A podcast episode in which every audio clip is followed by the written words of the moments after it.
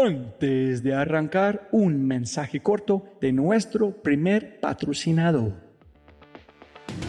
Mira, la inteligencia artificial está en todas partes y es abrumadora. Con tantas promesas y tantas opciones es difícil escuchar la señal entre tanto ruido.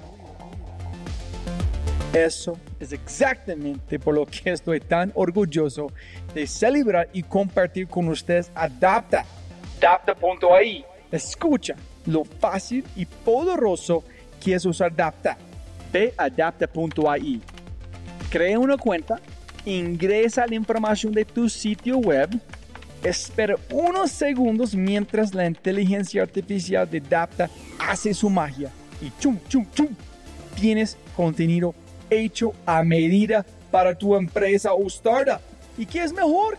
La inteligencia artificial de Dapta sigue produciendo contenido más inteligente mientras más lo usas. Y mejor que eso, esto es solo la punta de un enorme iceberg de lo que Dapta puede hacer. Dapta es fácilmente una de mis herramientas favoritas. Es alucinante.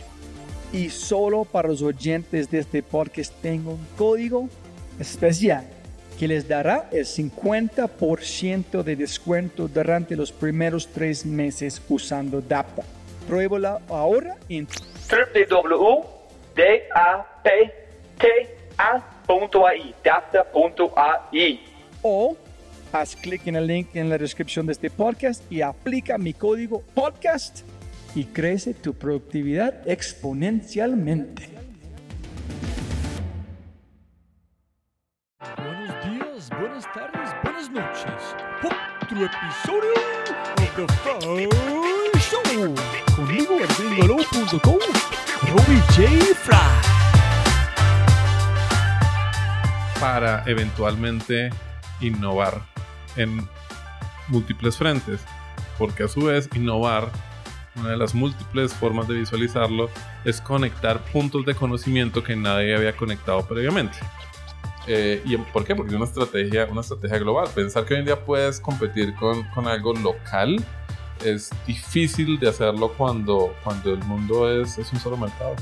Aquí tenemos Voice 1, 2, 3 que es el marketplace más grande de locutores que hay en el mundo, más de 300 mil voces en todos los idiomas que te puedas imaginar y cientos de miles de compradores.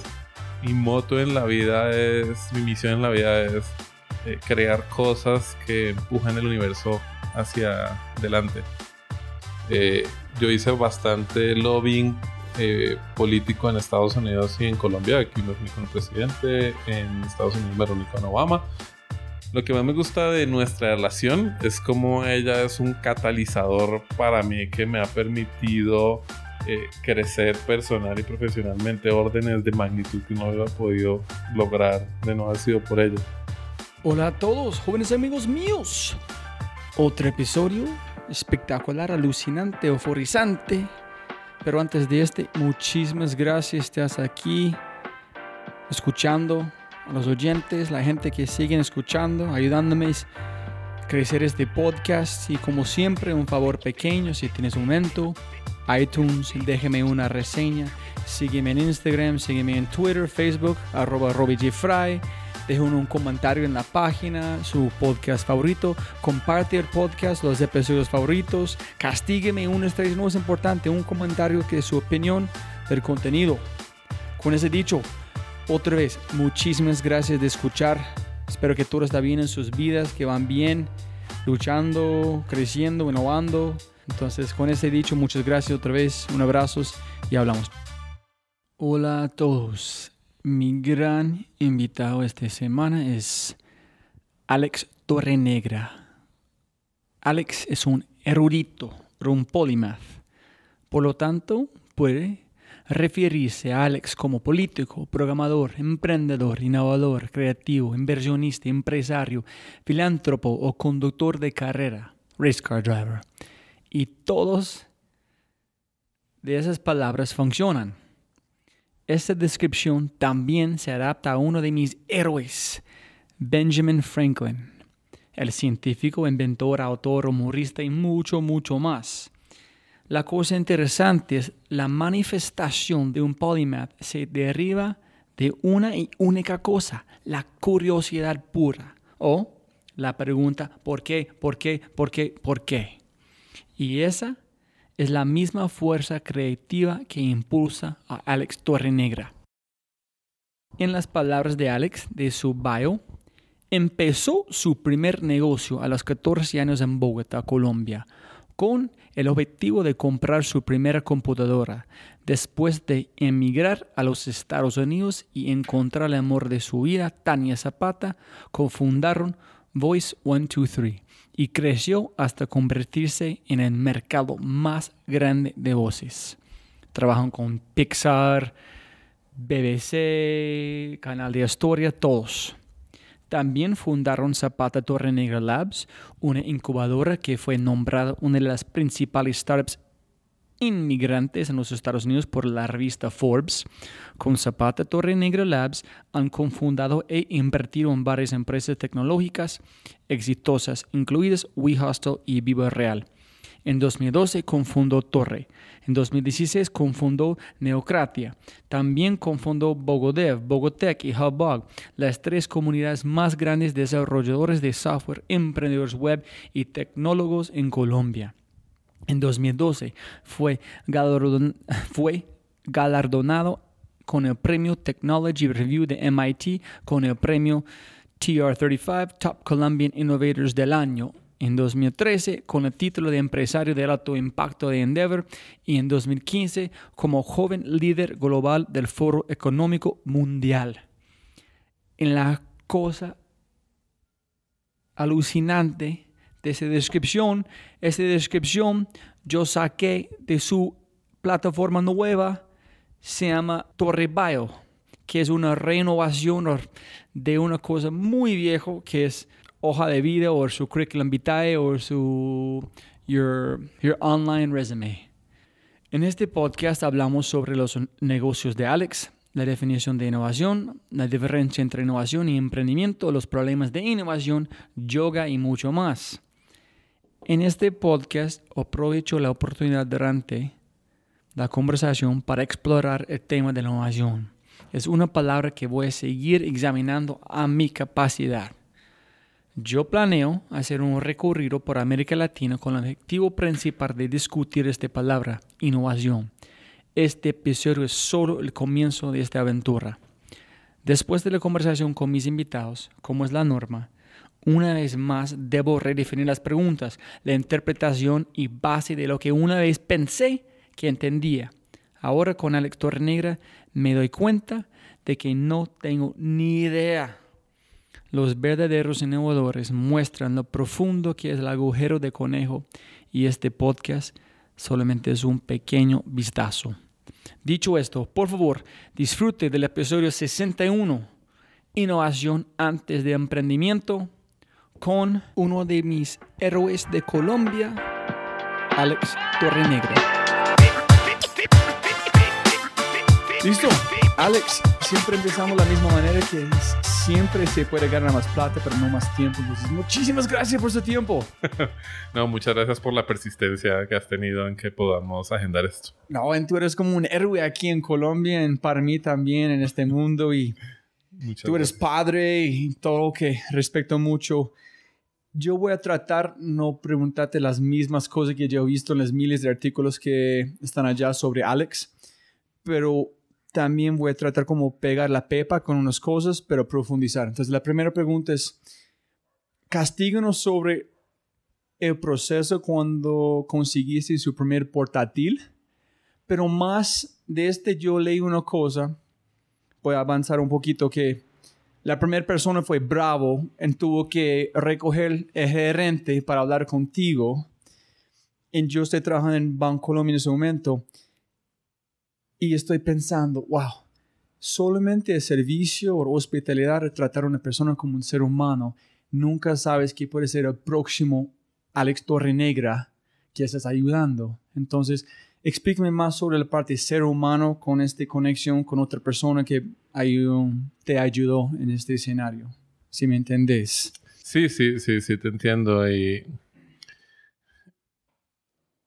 me, gustaría que fuera una parte de mi vida donde las memorias fueran más claras y más detalladas, pero primero fue algo que ocurrió hace 25 años ya prácticamente. Segundo, fue algo que solo décadas después de que ocurrió fue que caí en cuenta lo importante que resultó siendo.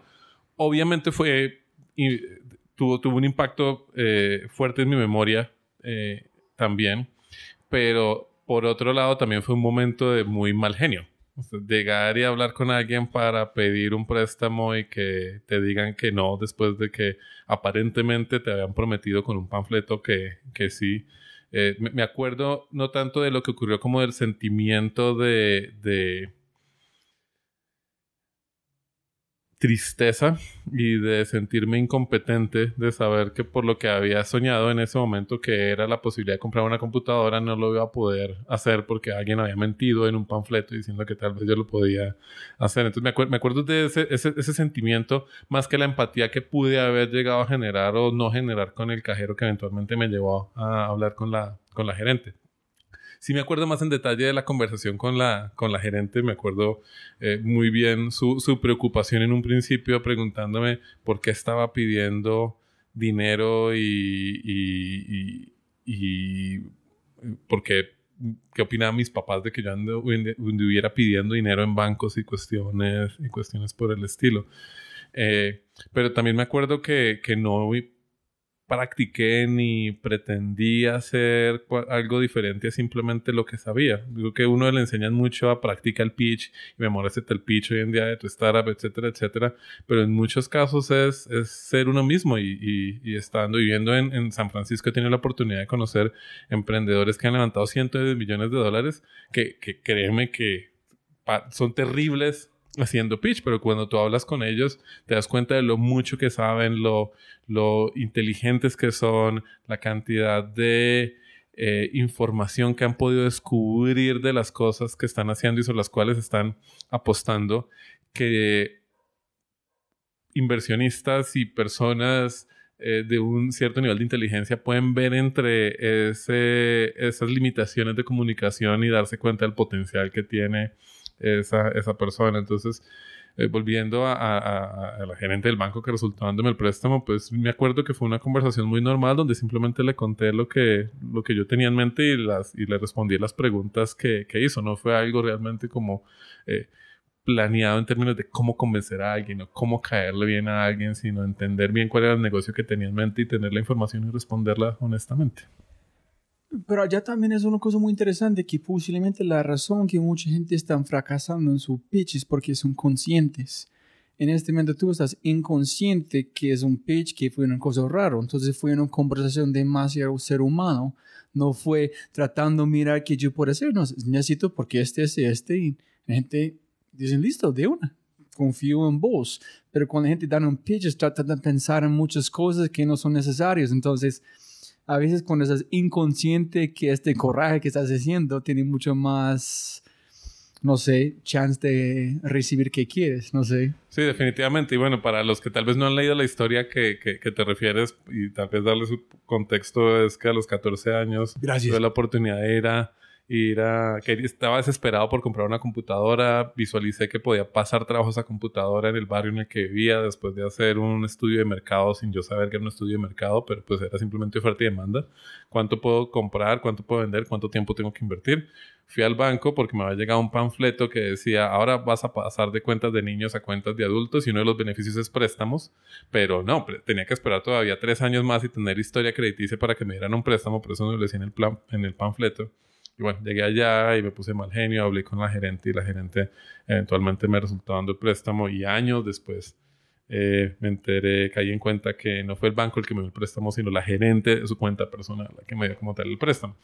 Pero creo que lo que, lo que en gran parte lo que facilita el pitch en las cosas más importantes, yo también soy inversionista ángel, eh, uno de, las, de los errores más comunes que veo es que la gente pide dinero sin saber cómo va a usar ese, ese dinero. No es claro para ellos eh, cómo es que van a usar el dinero. Lo ven simplemente, el, dinero se convierte el, el, dinero es un proxy para lograr un objetivo y muchas personas resultan visualizando levantar el dinero como el objetivo en sí mismo.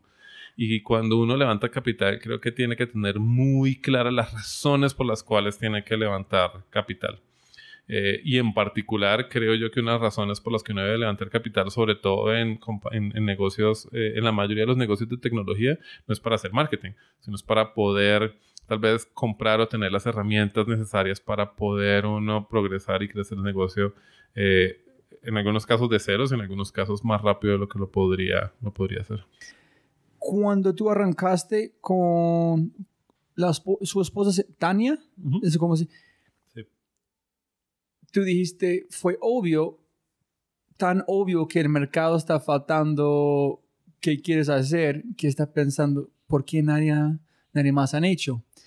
Y, quiero que tú expliques esta historia, por favor, pero como hablando con un hombre se Carlos Osorio, dijo que hay tres niveles de creatividad. En el auto creativo es la gente que pregunta unas preguntas que nadie más está preguntando. Nada más. Entonces, ¿por qué no hay un mercado de mucho más sencillo conseguir estos actores de voz? Entonces, ¿cómo fue la historia y cómo fue desde parte con tan obvio? ¿Qué es tu opinión de esta innovación y creatividad? Yo creo, y una de las cosas que le enseño a mi hija, la palabra más importante en el idioma es ¿por qué? Y, y, y, todos los días le recuerdo, ¿cuál es la palabra más importante? ¿Por qué? Y, cantamos, hacemos canciones con la, con la palabra y todo. Eh, y fue algo que no, ¿verdad? No sé por qué. Pero para mí fue natural desde pequeño. Mi mamá me dice que desde pequeño yo preguntaba constantemente por qué, por qué, por qué. Yo creo que eh, la mayoría de los niños, de hecho, son así. Eh, creo que, que, padres, madres y muchos maestros y eso le, le, quitan a, a, los niños y a las niñas esa, esa inquisitividad que uno naturalmente tiene. Eh, pero afortunadamente en mi caso me la, me la mantuvieron. Y ese porque se, creo que es muy importante para eventualmente innovar en múltiples frentes. Porque a su vez, innovar, una de las múltiples formas de visualizarlo, es conectar puntos de conocimiento que nadie había conectado previamente. Eh, y, Pero ese para vos es innovación o creatividad? Es las la, la, innovación es un tipo de creatividad, creo yo. Ok. Sí, la innovación es un tipo de creatividad. Eh, y la forma en que funciona mi cerebro, mi hobby es estar constantemente preguntándome por qué, por qué las cosas funcionan como, como funcionan. Y eso me permitió eventualmente cuando conocí a Tania, visualizar por qué o preguntarle por qué el mercado en el que ella está funciona de esa manera, por qué otros mercados que aparentemente son más óptimos o otros métodos todavía no funcionan en, el, en esta industria. Y cuando después de mucho preguntar la respuesta era, pues no hay un por qué, ahí hay una oportunidad de innovación. Sí, es tal vez porque nadie se le ha ocurrido y, o, los y, la verdad es que eso no es tanto cierto. las ideas se les ocurren un montón a la gente, sino nadie ha hecho. O sea, se le ocurrió la idea, pero nadie ha ejecutado como tal en esa idea. Y de ahí fue que surgió el surgió Voice 1, 2, 3. Y Voice 1, 2, 3, siempre una pregunta que me gusta tratar de encontrar es, es, propósito o intención, porque es muy sencillo tener una idea, pero si no tiene su propósito o intención no está suficiente fuerte, basar una cosa adentro que a veces no pueden identificar, paran, porque en el momento que lleguen al trabajo duro van a renunciar. Pero tú no tuviste una conexión menos de Tania con este mundo, pero ustedes lucharon trabajando un trabajo, otro trabajo unas noches. ¿Qué fue su propósito? ¿Por qué pusiste tanta fuerza? ¿Fue como una rompecabezas? ¿Ese es como funcionalmente cómo puedes solucionar este problema? ¿O fue la conexión que tuviste una energía en tiempo real que creaste una cosa especial con tu esposa? ¿Qué fue esta energía? ¿Por qué tuviste toda esta energía para lanzar algo si tú no eres un actor de voz? ¿No fue ese negocio para llegarlo como a realidad? Es una pregunta que te puedo responder desde mi perspectiva. Eh, no te la puedo responder desde la perspectiva de Tania, creo que se la voy a hacer y me llama, me llamará mucho la atención saber la respuesta. Desde mi perspectiva es porque es lo que más me gusta a mí hacer. inventarme mi, mi, mi, mi moto en la vida es, mi misión en la vida es eh, crear cosas que empujan el universo hacia adelante.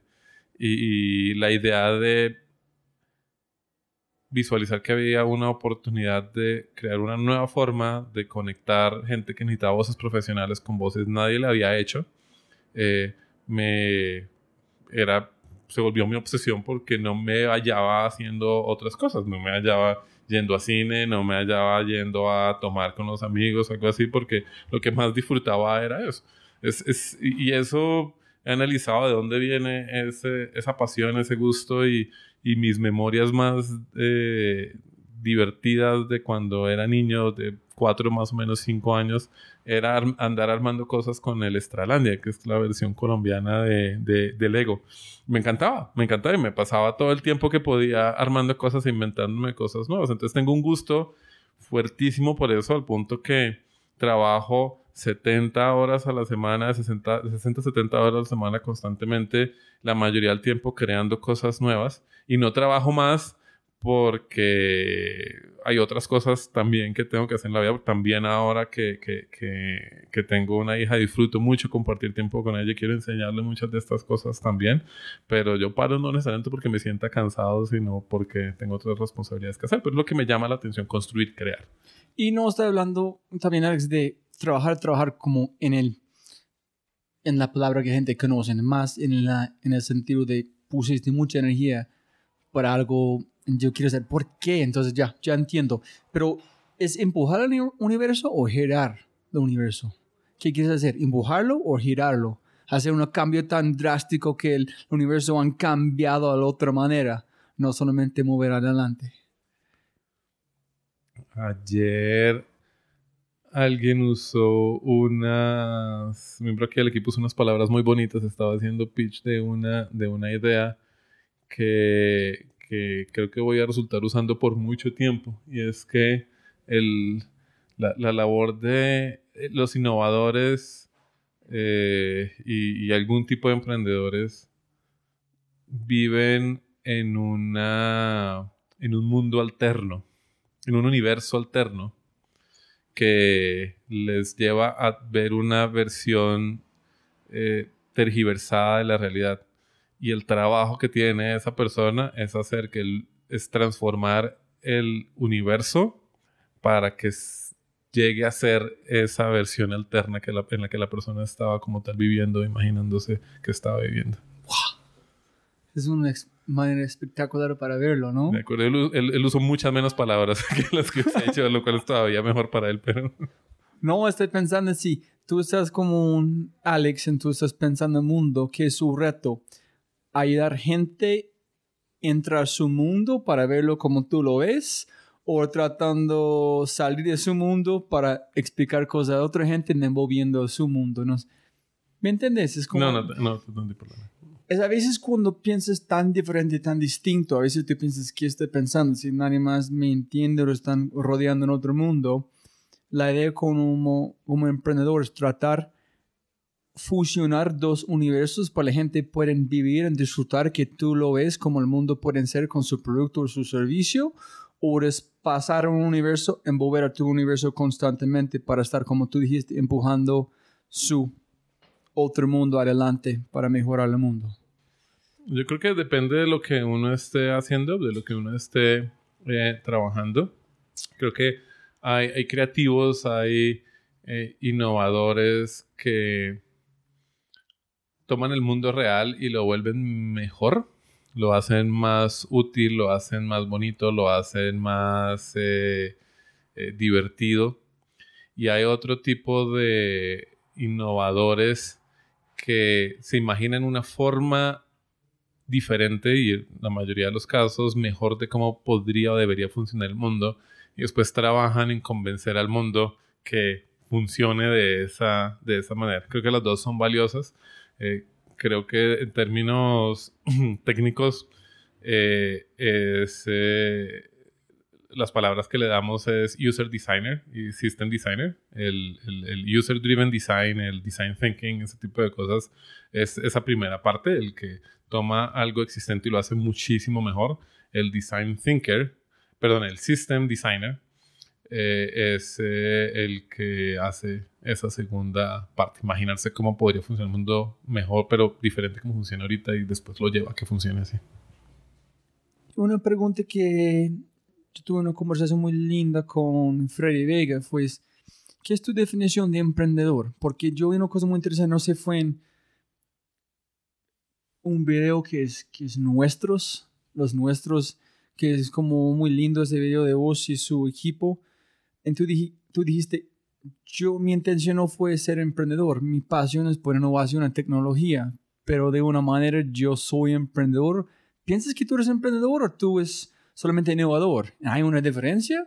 ¿Qué es la diferencia en qué es tu definición de emprendedor en este momento? No, sí, es súper diferente. Hay muchísimos innovadores que no son emprendedores y muchísimos emprendedores que no son innovadores. Hay a veces un, una... se sobrelapan los dos, pero eh, eh, tengo, conozco mucha gente y tengo muchos amigos, muchos científicos que innovan un montón, pero no necesariamente están emprendiendo. Trabajan en universidades, laboratorios, en compañías eh, y el trabajo que hacen tiene un efecto significativo. Conozco también muchos emprendedores que no necesariamente están eh, innovando. La mayoría del emprendimiento en el mundo no es emprendimiento e innovación. La mayoría de los, y, la mayoría de los emprendedores son emprendedores que toman modelos de negocio existentes y los replican donde se dan cuenta que nadie lo ha replicado. El que crea un restaurante, el que compra eh, apartamentos o casas y las arrienda, todo eso es emprendimiento. la señora que te vende arepas con chorizo en la, en la, en la calle, todos esos son, son emprendedores. Y está eh, a veces la solapa entre los dos, el innovador que resulta como tal emprendiendo. Eh, yo soy un, primero que todo, un innovador, o es lo que, lo que me he visto y, y emprendo por necesidad, porque aprendí, el mundo me mi, mi, vida me llevó por el camino de visualizar que para que mi emprendimiento fuera viable, perdón, mi innovación fuera viable y tuviera el mayor impacto posible, la mejor forma de hacerlo era emprendiendo. Pero muy posiblemente, y a veces pienso en universos paralelos donde tal vez yo hubiera, me hubiera dado cuenta, hubiera aprendido que podía innovar tal vez siendo un eh, ingeniero en eh, algún laboratorio, tal vez habiendo estudiado en MIT o algo así por el estilo, y posiblemente sería muy feliz allí también, pero pues la vida me llevó por el mundo del emprendimiento, soy muy feliz que me llevó por este frente, pero no fue algo que, el emprendimiento no es algo que me apasionó, ni la verdad el emprendimiento como tal no me apasiona. Es una herramienta como las muchas herramientas que, que usamos para crear lo que creamos. Es interesante, posiblemente también puede ser al revés, ¿no? Puede ser un emprendedor, a través de ser emprendedor, vas a convertir en un innovador de necesidad, pero no... Y, sí, y creo que muchas personas también llegan allá. Y conozco muchas personas que, cuya pasión es del emprendimiento y el emprendimiento para maximizar el impacto que tienen resultan innovando en forma significativa y también está bien con ellos. O sea. Listo, Alex, voy a aprovechar este momento para preguntar quién es la cosa que voy a preguntar después de un proyecto. ¿Qué es innovación de verdad? Porque yo trabajo en un centro de innovación. Pero todavía yo pienso que el punto de innovación es en la parte cultural, en este momento, en la mentalidad de colombiano de Colombia.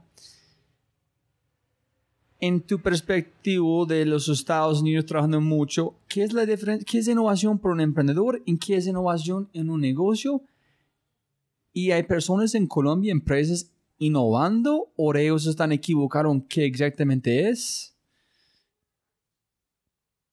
Yo sé, es una pregunta muy amplia, pero... Es súper amplia, pero para mí la definición es simple y es eso. Innovar es conectar dos puntos que nadie ha conectado previamente y, y, y, las probabilidades de que esa innovación sea exitosa dependen muchísimo de la capacidad de ejecución de esa conexión, sobre esa conexión de esos dos puntos.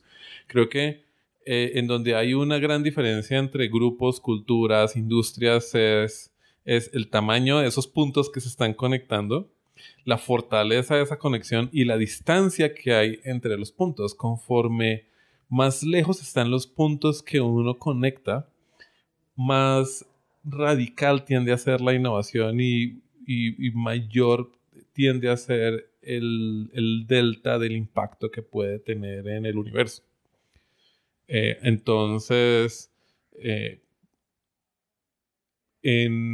hay innovaciones eh, drásticas que ocurren normalmente en laboratorios de research, laboratorios de ciencia, cuestiones, qué sé yo, como hoy, quantum computing, ¿sí? En donde realmente es conectar dos cosas que mucha gente está intentando conectar, pero que, que, que puede que hasta físicamente hablando es imposible conectarlas.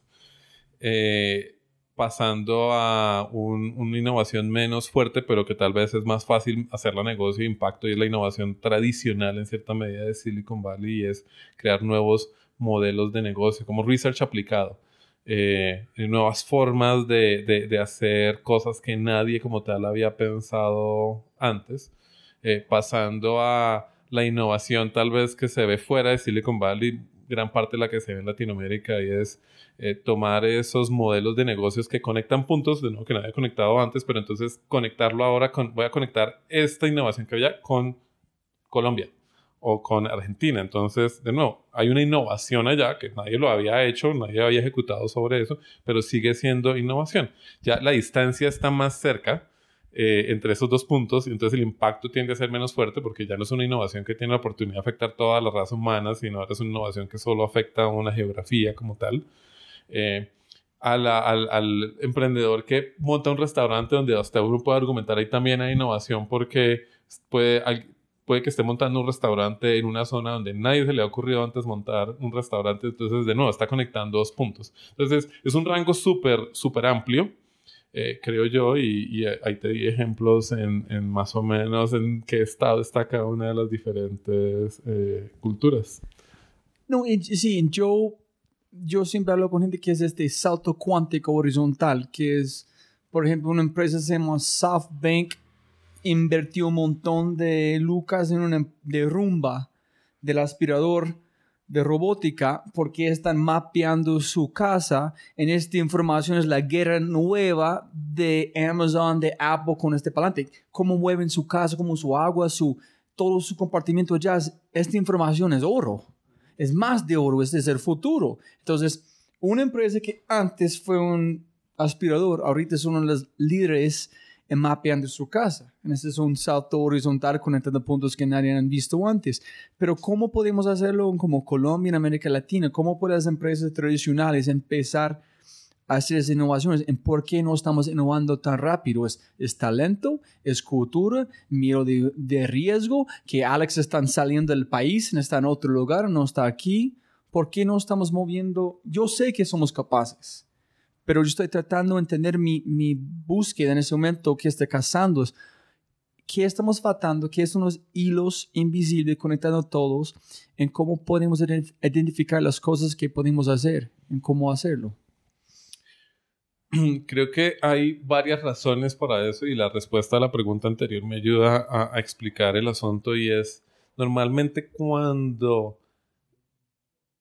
estás innovando y uno de los puntos que estás, que, estás conectando es una zona geográfica, esa innovación no tiende, esa conexión no va a ser tan fuerte como otros tipos de conexiones, otros tipos de innovaciones. ¿sí? Cuando eh, Amazon conecta Jeff Bezos conecta el punto de los puntos de eh, internet, libros, eh, tienda, ¿sí? que nadie los había conectado antes. La posibilidad de cambiar el mundo es mucho más fuerte que cuando alguien conecta el punto, los puntos de modelo de Amazon Colombia. Ya, ya la separación ahí no es tan fuerte, es mucho más obvia esa, esa conexión. Entonces, gran parte del emprendimiento que ocurre en Latinoamérica, lastimosamente, es eso. Sí, es, están conectando puntos de cosas que ya se inventaron con el punto latinoamericano. Eh, y, y, eso limita eh, el efecto que uno puede llegar a tener. Creo que es importante intentar quitarse ese punto de la cabeza, el punto de voy a pensar solo en Colombia, voy a pensar solo en Latinoamérica, y así voy a intentar conectar dos puntos que no tengan una limitación geográfica. ¿sí? En el caso de Voice 123, voy a conectar internet con compradores de voces con vendedores de voces. Estoy conectando esos tres puntos que nadie había conectado previamente y lo voy a intentar hacer. No lo limité a una zona geográfica, fue algo que hicimos simplemente pensando en cómo se hacía eso en una versión relativamente etérea, abstracta, que cuando simplemente funciona, pues tiene un efecto mundial ya por defecto. Eh, pero no es fácil, no es fácil hacerlo porque en Latinoamérica estamos acostumbrados desde niños a consumir de afuera. Y no crear. Ah, exacto, y, consumimos muchísimo. O sea, consumimos películas, consumimos ropa, consumimos marcas, consumimos televisión, videojuegos, etcétera, etcétera. Entonces, cuando nosotros vemos que todo lo chévere, todo lo cool, todo lo divertido, todo lo útil viene de afuera, pues ni se nos pasa por la cabeza imaginarnos que nosotros acá tenemos las capacidades de poder hacer algo que llegue a tener un impacto eh, global. Y no solo eso, sino que nos hace creer también que el asunto es más fácil de lo que realmente es, pero las marcas que nos llegan a nosotros acá, los servicios que nos llegan, son los casos de éxito, que fueron los que pudieron crecer ya y, y escalar, pero para que esos casos de éxito existan, hubo muchas otras pruebas y experimentos y ejercicios que a los cuales nosotros nunca llegamos a ver. La cantidad, por ejemplo, de compañías en el mundo que se, que se han dedicado a hacer carros, sí, posiblemente está en las decenas de miles. Pero ¿cuántas nosotros conocemos aquí en Colombia? Nos llegan, nos llegan las 10 marcas más fuertes del mundo y de las otras 9000 y punta que fallaron no nos enteramos. Entonces, no tenemos una exposición tampoco fuerte a visualizar lo duro que es el emprendimiento y cómo se hace y cómo se llega allá. Y eso nos conlleva a ser tímidos allí y a volvernos consumidores desde pequeñitos y no, y no, y no crear. Y cuando creamos, pues creamos solo para el mercado local. Hay dos temas allá, Alex. Uno es, es un techo invisible mental que la gente tiene aquí ahora como en Latinoamérica que es no real. Y lo otro, preguntar otro lado, es recursividad de los colombianos es impresionante. Ellos han construido cualquier cosa en cualquier momento. Es un poder, superpoder de los colombianos para crear cosas, yo pienso. Pero tú estás diciendo que ellos no les gustan crear. Eh, o están diferentes no, sí recursividad. Crean, sí pero no, cre no, no, pensamos en crear algo de escala mundial. Creamos muchísimo de escala, pero, pero a escala local. Y tampoco es que creemos tanto. O sea, comparado a otras culturas que son mucho más creadoras de lo que hacen. Tú vas a... India. A, sí, India es un ejemplo, pero vas a Japón y Japón crea todo lo que hace. China crea todo lo que hace. ¿sí? Eh, eh, Estados Unidos es el país que todavía tiene la mayor diversidad de exportación del mundo. Es el que exporta la mayor cantidad de cosas diferentes del mundo. Nosotros nos podemos inventar muchas cosas, pero la mayoría de las cosas que... Mira esta habitación. ¿Cuántas cosas acá no las inventamos en Colombia? Sí, la mayoría de lo que está aquí no... Muchas las creamos acá en Colombia, pero copiando modelos de afuera.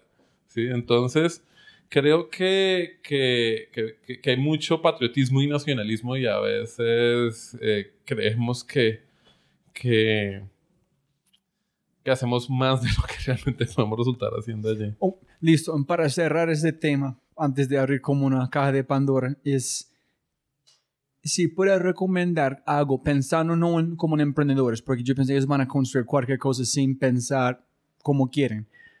Para empresas grandes que necesiten innovar o van a morir, o en, en un sentido, ¿qué necesitamos hacer en Colombia? Es cambiar nuestra mentalidad de conectar puntos horizontales mucho más grandes es buscar más talento entre lo que ayudarnos a pensar diferente. ¿Qué son tres o como dos, uno recomendaciones que necesitamos tener en las empresas grandes para innovar? Yo creo que lo primero es quitar la palabra Colombia de la pregunta. Porque cuando dices que es lo que tenemos que hacer en Colombia para hacerlo, ya te estás poniendo un límite en términos de dónde hacerlo. Sí, y creo que es mucho mejor cuando, cuando la pregunta es qué es lo que tenemos que hacer para, para mantenernos relevantes. Y en muchos casos la respuesta es tienes que irte global, ¿sí?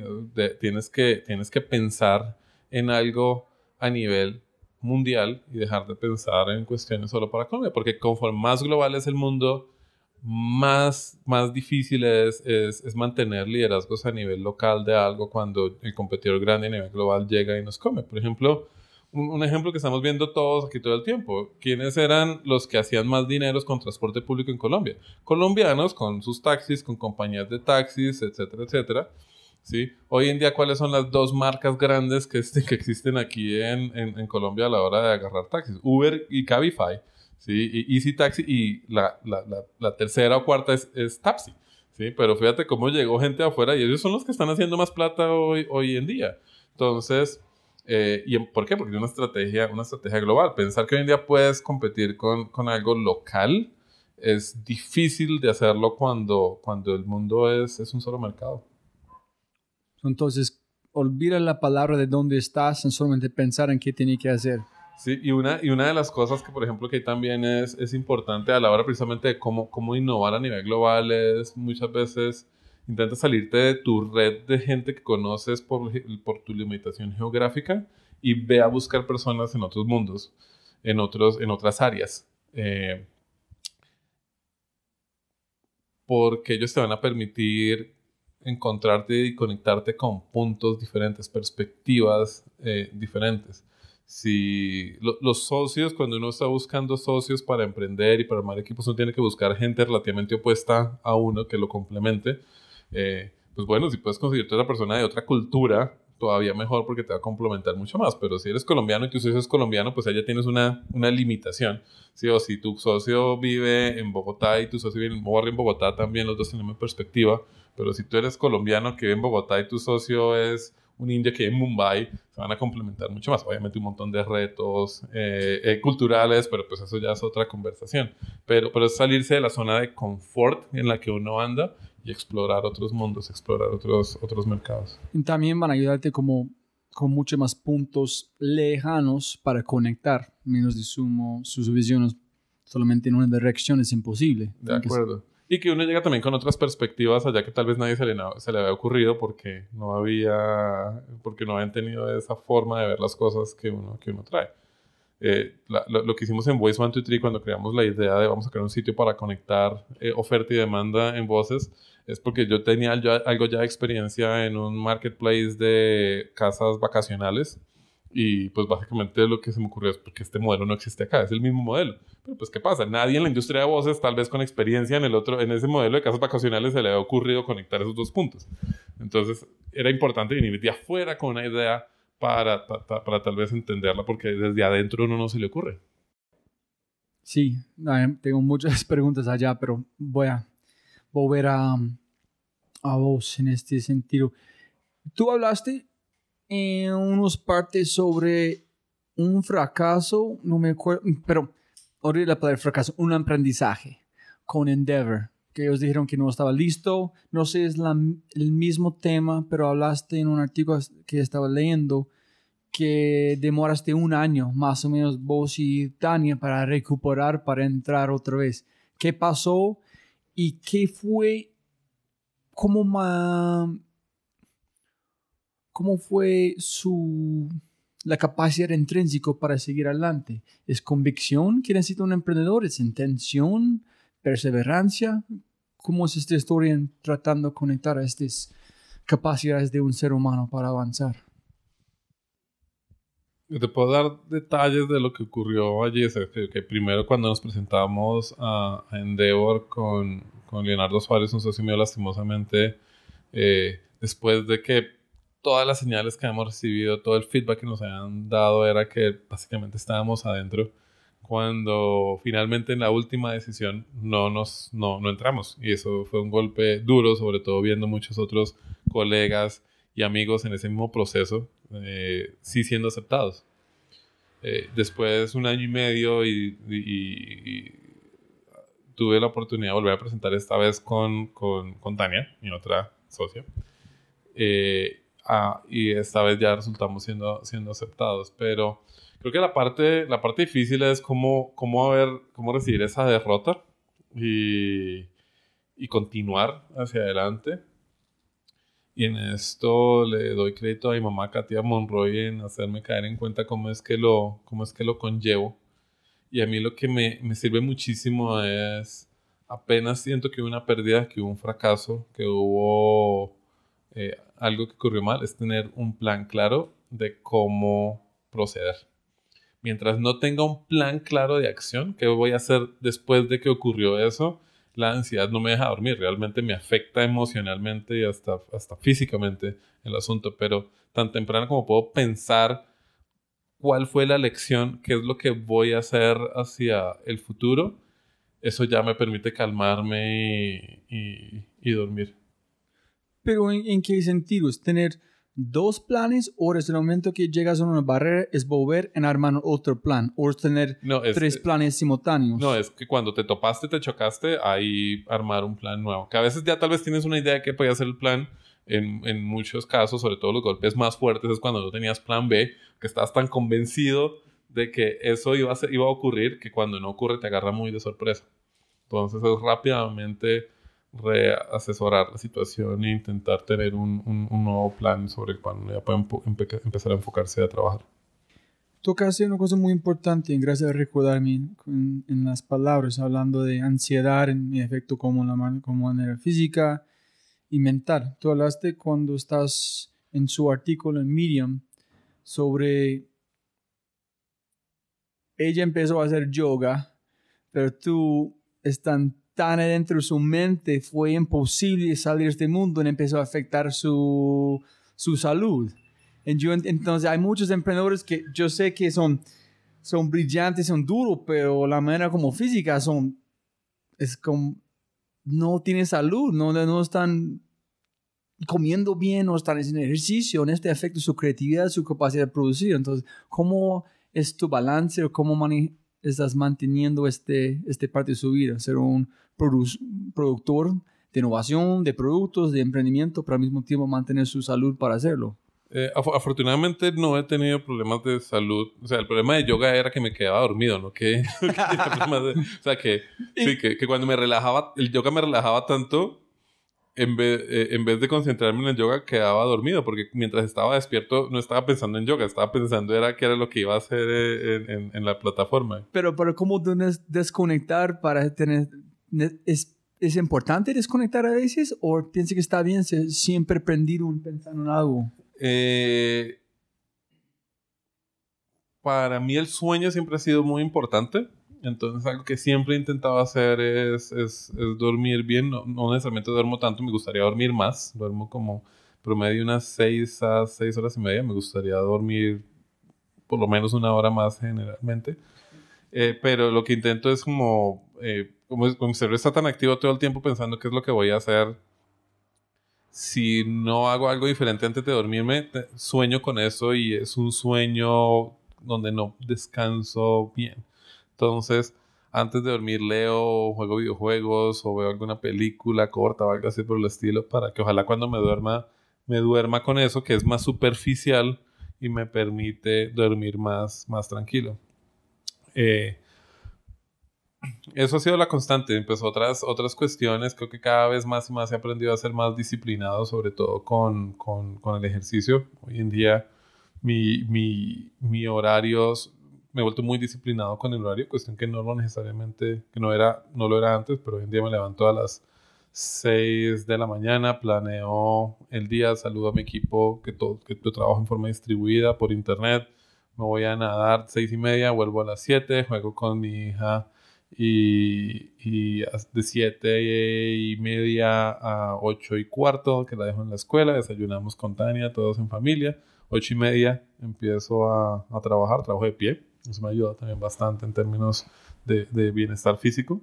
Y intento no comer comidas grandes, sino varias comidas durante, durante el día. Y a las 7 parto, termino otra vez tiempo en familia e intento leer algo jugar algo y ya me voy a, me voy a dormir. No estoy tomando alcohol eh, después de las 4 de la tarde porque me di cuenta que eso afecta mi capacidad de dormir bien y, y, eh, y dormir bien afecta, no dormir bien afecta mi capacidad creativa no disciplinado también de no tomar nada de alcohol.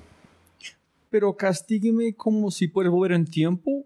Vas a tomar en ejecutar las mismas acciones que estás tomando ahorita, como con este disciplina, parando, este como acabaste de contarme, cuando eres joven, para decir, oye, Alex, en el futuro eso es que tiene que hacer para ser más productivo, más sentir mejor, ¿O piensa que solamente es cosas que tiene que hacer aprendiendo en tiempo? Es porque estoy pensando en muchos emprendedores que yo soy más viejo, entonces yo digo, ay, tiene que hacer ejercicio, tiene que parar, tiene que pensar muchas más cosas porque todo está conectado. Pero cuando era joven fue imposible verlo.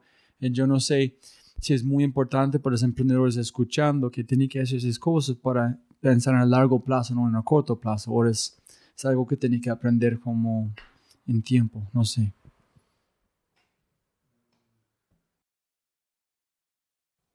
Yo creo que depende mucho del, del, del, individuo.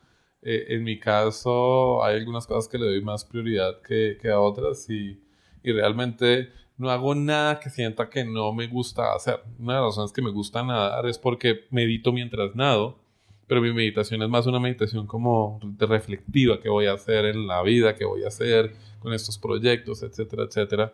De hecho, es de los pocos tipos de deporte que me gusta hacer. Entonces, no, e, en general, eh, eh, pero descubrir eso me tomó tiempo, porque intenté hacer un montón de deportes y no daba. Entonces, intentar, intentar, intentar hasta que encontré algo que, que me gustó y me quedé haciendo eso. No, yo entiendo. No, es que estás escuchando, no me acuerdo quién fue un gran emprendedor, persona en, en un podcast diciendo que yo odio ir al gimnasio, odio hacer pero yo hago porque yo sé que tengo que hacerlo, van a ayudarme a ser mejor en mi trabajo no hago porque me gusta, yo hago porque yo sé con este mejor salud físico puedo hacer más cosas en ser más productivo, que me gusta más. Que es, pienso que fue, no, pienso que fue DHH hablando de como su rally del 24, como de, ¿cómo se llama? Mans. Diciendo, no me gusta al gimnasio, pero antes de hacer este como carrera, yo tengo que hacerlo para estar listo, para que me encantan este, montar este carro. Sí, sí, de acuerdo. No, y hay, muchas cosas que creo que uno tiene que hacer que no le gusta hacer. Me pasa eso principalmente es con el hecho de tener una compañía y cuestiones por el, por el estilo que toca, que toca, que no necesariamente las disfruto. Entonces lo que intento es rodearme de personas que sí les gusta mucho hacer eso y, y, y que lo hagan con, con pasión. Llegando a las últimas preguntas, pero no sé si tú quieres yo puedo poner toda la información en las notes, pero que si quieres contarnos sobre qué es la reinventando el resume de Zapata Torre Labs de como su inversión. Tú tienes como una bandeja paisa de empresas que estás haciendo. no sé si quieres contarnos. También hablé con, con Lucky. Dice, no, tiene que hablar de qué es neocracia o neo... Kratia. Sí, Kratia. No sé si quieres hablar de este porque hemos hablado de Trump en Barack Obama, quien conociste ir allá. Pero antes de terminar, es muy importante que hablamos de cómo ser padre, en cómo manejar su tiempo creativo cuando tienes esta persona también en su vida. So, yo voy a dejar en como sus manos donde quieres llevar la conversación. Wow, bueno, a ver, eh, por la primera que preguntaste, eh, ¿en, qué esfuerzos estoy yo involucrado? Tenemos por un lado eh, Torre, en Torre tenemos varias unidades de, de negocios eh, que, cuyo tema en común es hacer el trabajo gratificante para la gente. Allí tenemos Voice 123, que es el marketplace más grande de locutores que hay en el mundo, más de 300.000 voces en todos los idiomas que te puedas imaginar y cientos de miles de compradores. Tenemos Bonnie Inc., que tiene como objetivo convertirse en la casa de producción creativa más grande que jamás haya visto el mundo. Bonnie tiene varios servicios. Tiene Voice Bonnie, que es una casa de producción de voces profesionales, también la más grande que ya hay en el mundo. Tenemos Writing Bonnie, que es para producción de eh, textos. Tenemos Translation Bonnie, que es para traducción creativa. Y estamos lanzando un montón de conejos ahí en ese frente.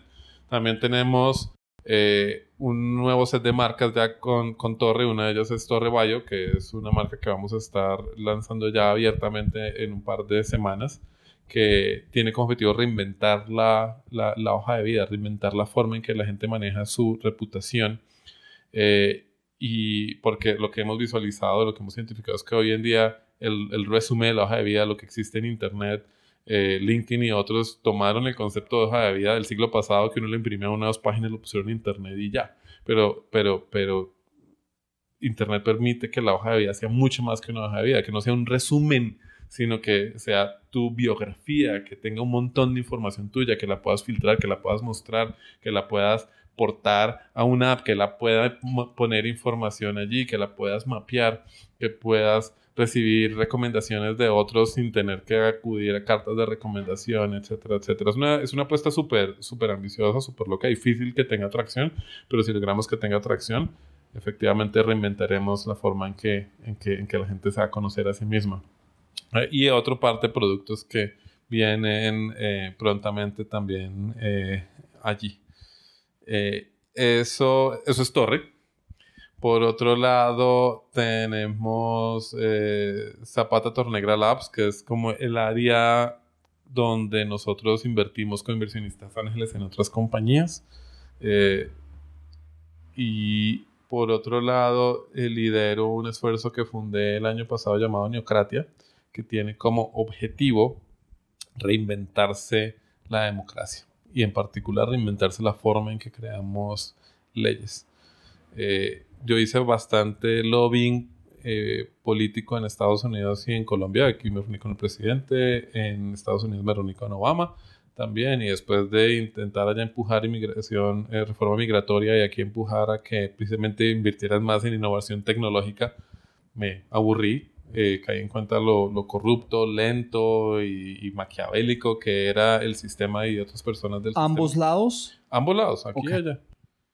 Y entonces decidí invertir ese tiempo que invertía en impacto social de otra forma y empecé a preguntarle a mucha gente de nuevo cómo, si nos inventáramos la democracia hoy en día de ceros, cómo luciría.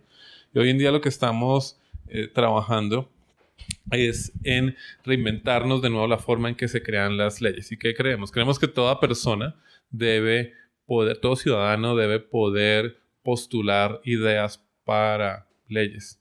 Que esas leyes se deben crear en forma colaborativa, en forma transparente.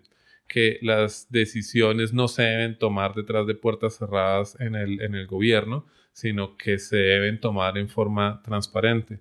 Que todas las personas deben poder votar a favor o en contra de esas postulaciones que hay de leyes o que si no quieren hacerlo directamente puedan delegarle fácilmente su voto a alguien que los represente. Que lo que hagan esos representantes de esas personas sea completamente transparente, tanto las conversaciones y debates que tienen como por lo que están votando y no están eh, votando, y que cualquier persona pueda fácilmente postularse para ser representante de otros sin tener que venderle su alma a la maquinaria política. Eh, eso es ambicioso. sí, eso es súper ambicioso.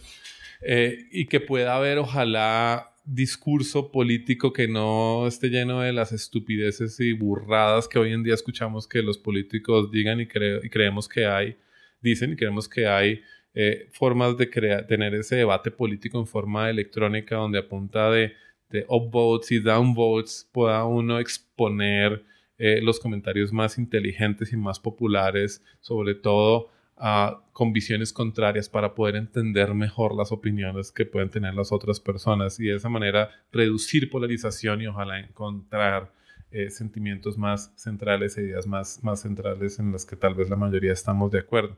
El, el plan es ambicioso, eh, aunque lo es simple, vamos prontamente a lanzar una campaña donde vamos a identificar las áreas en el mundo, porque esto es un esfuerzo donde somos varios voluntarios de seis eh, países, que, en donde vamos a apoyarles a crear un movimiento político para elegir suficientes personas para en sus, en sus eh, ramas legislativas, el Consejo, Congresos, etcétera, para que puedan votar para mejorar la forma en que esa rama legislativa funciona, donde se reemplazan esos representantes que hay allá con una plataforma electrónica donde los ciudadanos pueden postular leyes, tener debate inteligente, colaborar en la creación de leyes, votar, eh, delegar su voto a representantes, cambiar el voto, cambiar su representante cuando se da cuenta que ese representante realmente ya no lo está representando como la persona quería y finalmente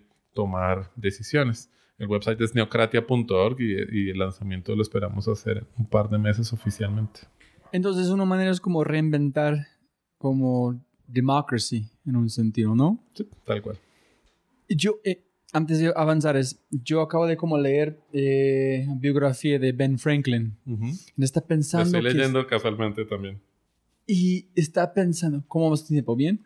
Sí, ¿O tenemos que- Sí, tengo que cortar en punto cuando... Ay, güey, ma- Listo. Entonces, no está pensando que en la the Declaration of Independence todavía es una cosa antifrágil o está muy frágil, tenemos que reinventarlo y olvidar nuestros sentimientos que tenemos por eso. Pero ya, otra historia. No, créeme que el, el último sitio que creo que yo va que va a cambiar eso va a ser Estados Unidos, porque la Constitución allá es casi que más sagrada que la Biblia. Eh, entonces, ah, creo que tal vez más a nivel local resulte, resulte habiendo cambios allá eh, y, y sean otros países, otras democracias las que resulten llevando la batuta y liderando innovación en términos de sistemas democráticos. Listo. Entonces, rapid fire questions para terminar, porque tenemos más, como dos horas más contigo, pero ya. Listo. Pienso que ya contestaste qué es creatividad. Es como innovación, es una manera de como conectar puntos. Listo. Eh, el mensaje grande, una cartelera enorme enfrente del aeropuerto Dorado para todo el mundo. ¿Qué mensaje vas a poner allá? Te- Tengo que pensarla. Un segundo. ¿Qué mensaje pondría? Podemos ver, tú puedes pensar. ¿Qué mejor o peor consejo? ¿Mejor y peor? O peor, ¿cuál? O los dos si quieres, en su vida.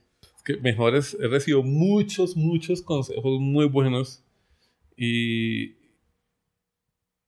y escoger uno en particular es, es difícil. Creo que el mejor fue precisamente cuando nos estábamos postulando en Endeavor y estábamos presentando el plan de negocio y el plan de negocio estábamos proyectando un crecimiento del 100% año tras año en, en una de las unidades que teníamos, eh, lo cual para mí era, o sea, justificar ese número era difícil y cuando el juez que estaba analizando nuestro caso para determinar si, debe- si, si nos merecíamos ser emprendedores en Devor o no, uno de los varios jueces preguntó ¿por qué 100%?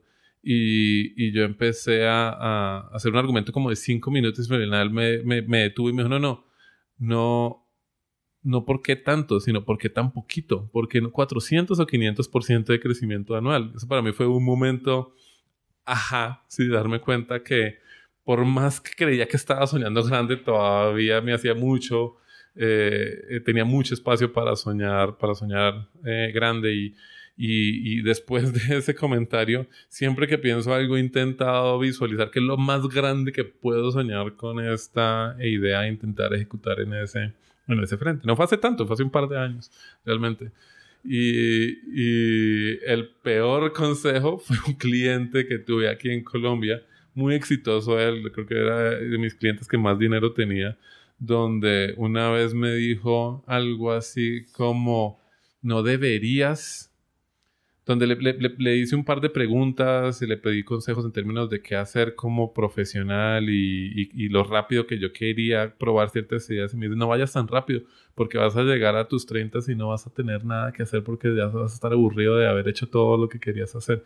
Me pareció extraño y en retrospectiva creo que definitivamente el consejo más raro y peor que haya recibido porque por el contrario cada vez que voy llegando a algo la ambición y el sueño cada vez es más, más grande y más divertido. No, no, más, más, más lento. Porque vas a cumplir todo más. en- en- Nada de ser manera como, como retire ya, ¿no? Sí, Está muy raro. definitivamente. Listo. ¿Y um, qué es éxito para vos? Yo creo que eh, éxito es, es lograr hacer realidad un sueño, algún sueño que uno tenía. Y las tres últimas preguntas, tú puedes contestarlo como quieres. Uno es, ¿qué es, tu, ¿qué es la característica favorita que tienes de Tania?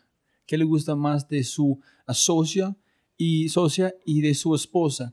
En, la razón que pregunto es que hoy, después de leer sobre Alex Mas, yo, sí, yo envié un mensaje a mi esposa. Yo quiero lanzar o hacer algo con vos. y está inspirado de una cosa que como has escrito en, um, en Medium. En yo estoy muy inspirado de la fundadora de Frisbee con su esposa. Y posiblemente tú no eres un emprendedor. Tania y vos juntos son emprendedores. Pero aislado tú eres un innovador, en ella es una actriz de voz o otra cosa. Pero juntos ustedes son algo mucho más poderoso. Sí, sí, de- definitivamente.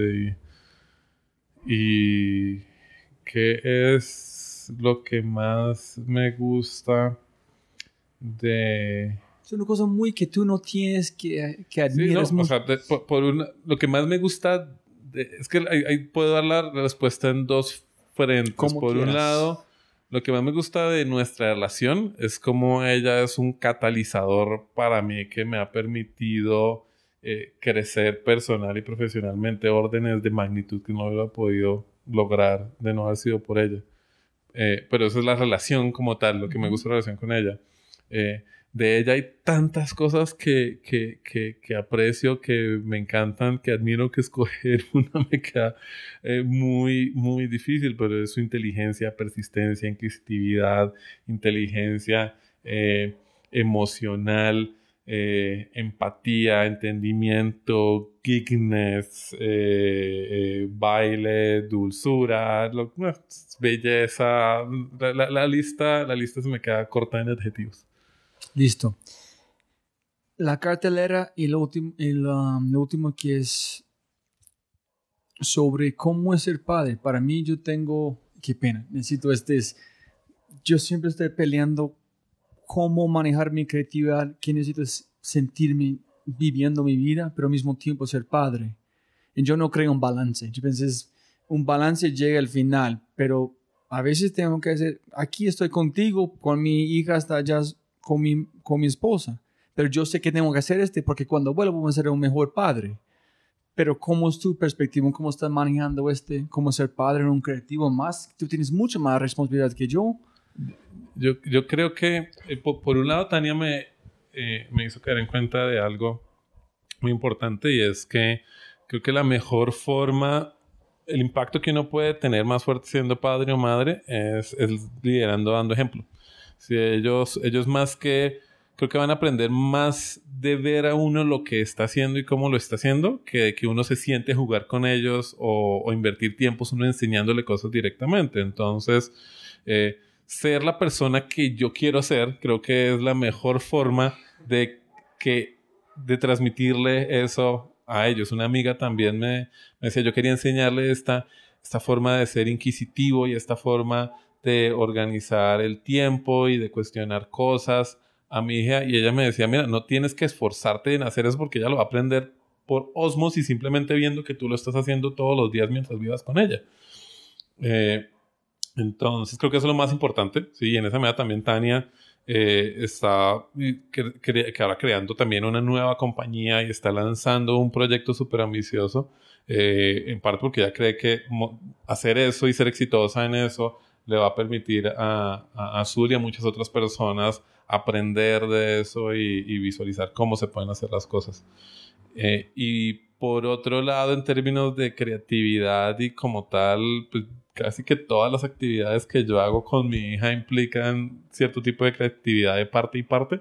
Armamos eh, legos, pintamos, ella está pintando, yo estoy pintando. También intento hacer que no solo se encargue, sea de ella hacer y yo mostrarle qué es lo que tiene que hacer, sino de los dos hacer cosas en paralelo, donde ella ve cómo hago yo las cosas y yo veo cómo ella cómo hace las cosas y jugamos, intercambiamos notas y cosas así por el estilo. Pero ¿cómo sabes que listo? Yo sé que puedo estar con ella, pero yo, yo sé para Alex yo tengo que hacer este. Porque quién soy yo, yo necesito hacer este para crecer, envolver esta energía a ella. ¿Cómo manejas este? Que estás aquí manejando el negocio, no enviando a otra persona. Cuando decides, no, yo no puedo estar con ese momento porque hay algo que yo tengo que hacer. Ah, ya, ya entiendo. Pues por defecto yo invierto con ella eh, más o menos unos 45 minutos por la mañana y otros 45 minutos por la noche. Eh, con, con ella, con, con Tania y a veces también con, con, con mi mamá y con mi papá, que a veces nos acompañan para cenar. Entonces, por defecto hago eso, pero pues a veces tengo que viajar y a veces tengo que hacer otras cosas que son importantes para lograr mis objetivos y pues espero que ella lo entienda y he intentado hacer que lo entienda. No, yo sé tú este. Y la última cosa, Alex, es, puedes dar un consejo, como tú eres un, muy inspirador por mucha gente escuchando, es mucho más sencillo juzgar Colombia, dices, menos de celebrarlo, en identificar cosas que tenemos, somos capaces de hacer. ¿Qué es uno o dos consejos que tiene por todos los emprendedores ah, como escuchando? ¿Qué tiene que hacer por ser emprendedor? ¿En qué, qué lo ves para el futuro de Colombia en, en los otros Alex Tornegas que vienen? des- en sus pies grandes. A ver, rápidamente lo primero es, es, es- este es un consejo no, todo, no para todos los emprendedores, sino tal vez para muchos de esos emprendedores que les gusta la tecnología y es pon la innovación antes de la, del emprendimiento. O sea, intenta crear cosas y conforme veas que tienes cosas que tal vez tienen potencial de eh, tener impacto, ahí piensa en cómo hacer un emprendimiento alrededor de, de- de eso. Súper. Eso es, eso es una. Otra es eh, rodearse de personas más inteligentes y capaces y ojalá con perspectivas muy diferentes a las que uno, a las que uno tiene. Es extremadamente importante. Y finalmente, no tenerle miedo a ser catalogado de soñador. Conforme más me dicen a mí que estoy soñando y pensando locuras, más energía me llena porque eso implica que realmente estoy haciendo cosas diferentes. ¿Y la cartelera? La cartelera sería... Uno, hay inspirado de voces, hay un dicho en inglés que dice, be the person your dog thinks you are. And tú me dices, posiblemente, sé el- be the person your daughter or your son thinks you are, you know? Is be that person when they look at you like un héroe. Be that person. Don't just accept that they think you're a hero. Be the hero. Pero es que me, inspiraste. Tengo que ser esta persona para mi hija, no, sé, solamente... yo, le- yo no pondría nada allí en la cartelera, como pondría algo, un mensaje es deja de andar viendo, deja de andar viendo pantallas, deja de andar viendo Facebook, deja de andar viendo eso y empieza a pensar y reflexionar que ahí es donde uno realmente puede inventarse cosas. Listo, Alex. Siempre puede ganar más plata, pero no más tiempo. Entonces, muchísimas gracias por su No, tiempo. muchísimas gracias a ti.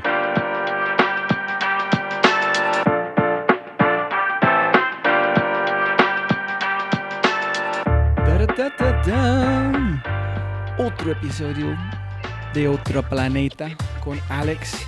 Increíble, ¿no? Como siempre, jóvenes amigos míos, si tienes un segundo, dejo un comentario en la página thefryshow.com forward slash Alex Torrenegra con su opinión, su comentario sobre el podcast, por favor, solamente para crecer este podcast. Y si todavía estás escuchando, qué lealtad, qué calidad.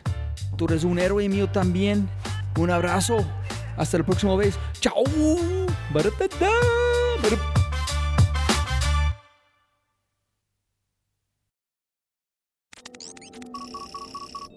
Como siempre, siempre puedes ganar más plata, pero no más tiempo. Muchas gracias por escuchar. Antes de terminar, unas cosas importantes para preguntar y mencionar. Número uno, deja una calificación Spotify. Ya, ya, déjala. Literalmente toma segundos y como yo mencioné, el impacto es enorme. Además, estarás garantizado de sentirte increíble el resto del día. También estamos produciendo todo el contenido en YouTube. El canal es espectacular. Tengo mi newsletter Conejo Blanco, las notas del podcast y los enlaces, las transcripciones. Nuestro otro podcast, Matamos Preguntas, escúchalo. Y más se puede encontrar en thefryshow.com. Y si quieres enviarme un mensaje o patrocinar el podcast, puedes enviar mi mensaje usando cualquiera de mis redes sociales con mi nombre a Robbie J. Fry. Gracias, abrazo grande y sigue escuchando.